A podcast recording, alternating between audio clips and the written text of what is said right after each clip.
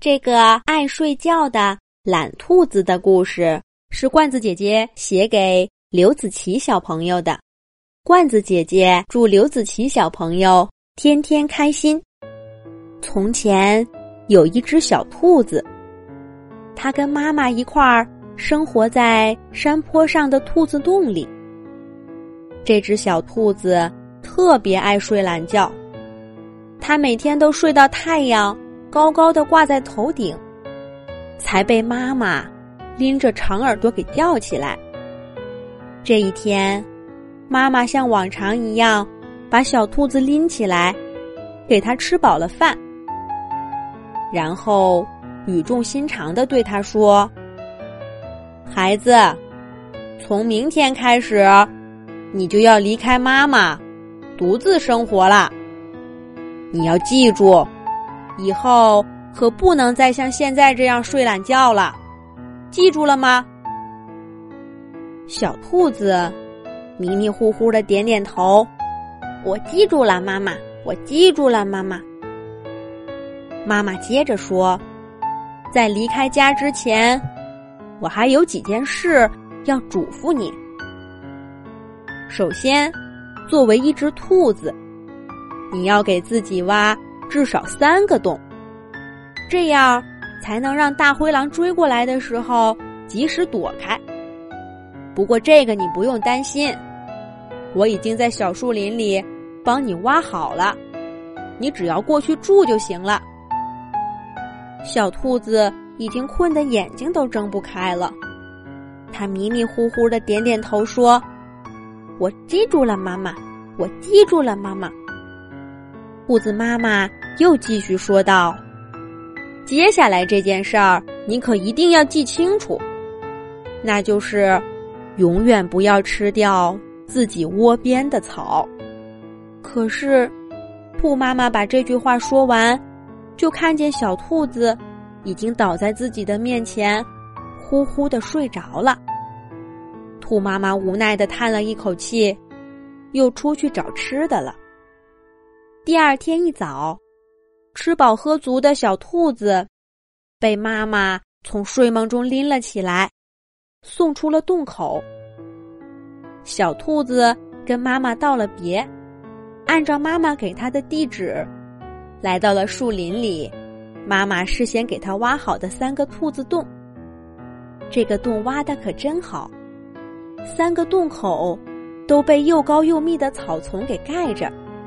在地底下，这三个洞都是有通道连着的。遇到危险的时候，小兔子总是能很顺利的从一个洞跳到另一个洞。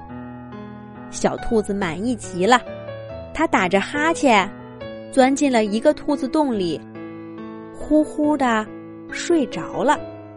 它这一睡就是一天一夜。等到再醒来的时候。太阳已经高高的挂在天空了。小兔子摸了摸咕咕直叫的肚子，不情愿的站起身，爬出了洞口，准备去找点吃的。可是它刚一出来，就被洞口的草味儿给吸引住了。嗯，好香的草呀！干嘛要跑那么远去吃东西？把这儿的草吃了，不就好了吗？小兔子想到这儿，狼吞虎咽的吃起自己窝边的草来。还好，窝边的草又高又密，它吃了半天，也看不出什么变化来。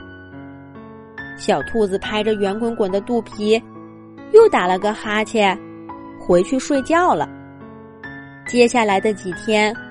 他每天都睡到肚子咕咕叫，才来这个洞口吃两口草，然后又回到自己的兔子洞里去睡大觉。终于有一天，这个洞口的草都被他吃光了。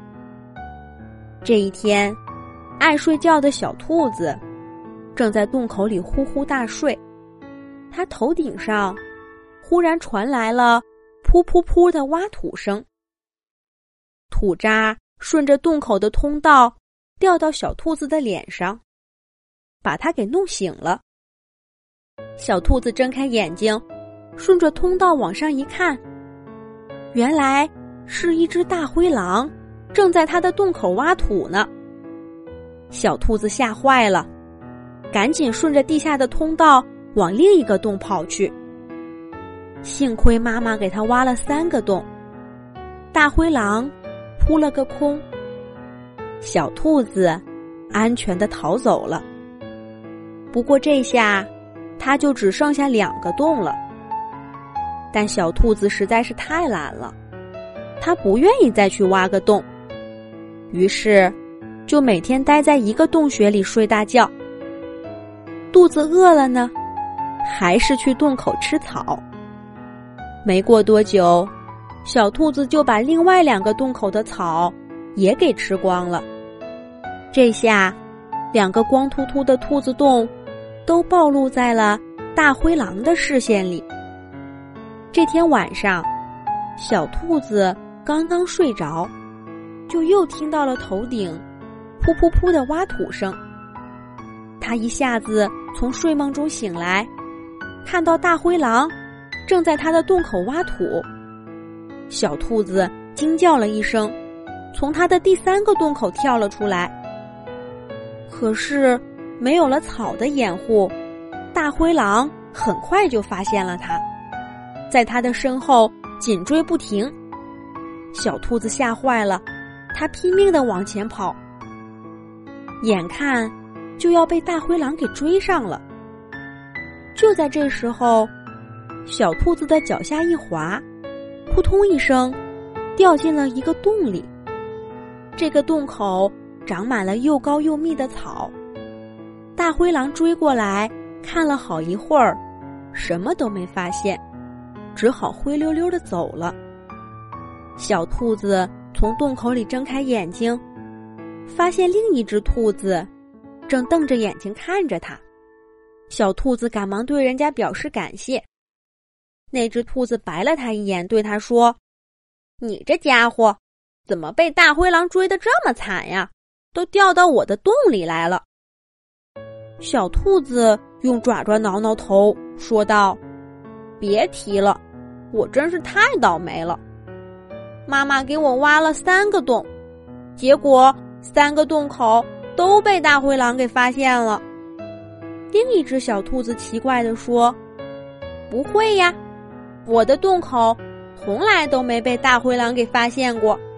你是不是把自己洞口的草给吃光了呀？”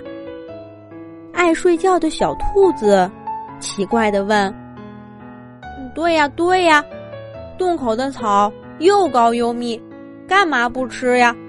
吃饱了。”就有时间回去，好好的睡大觉了。另一只兔子哈哈大笑说：“哈哈，你把洞口的草吃光了，还怪大灰狼来抓你？你妈妈没告诉过你吗？洞口的草是不能吃的，把草吃光了以后，洞口就会让大灰狼看见，那样你就有危险了。”爱睡觉的小兔子挠挠头。仔细回想了一下，妈妈跟他说过的话。也许妈妈说过，也许妈妈没说过。他只记得当时自己迷迷糊糊的睡过去了，已经不记得妈妈都说了什么。这下好了，因为爱睡懒觉，吃光了三个洞口的草，爱睡觉的小兔子没有家了。最后，他在救了他的那只兔子帮助下，又挖了三个洞，每一个洞口都藏在高高的草丛下面。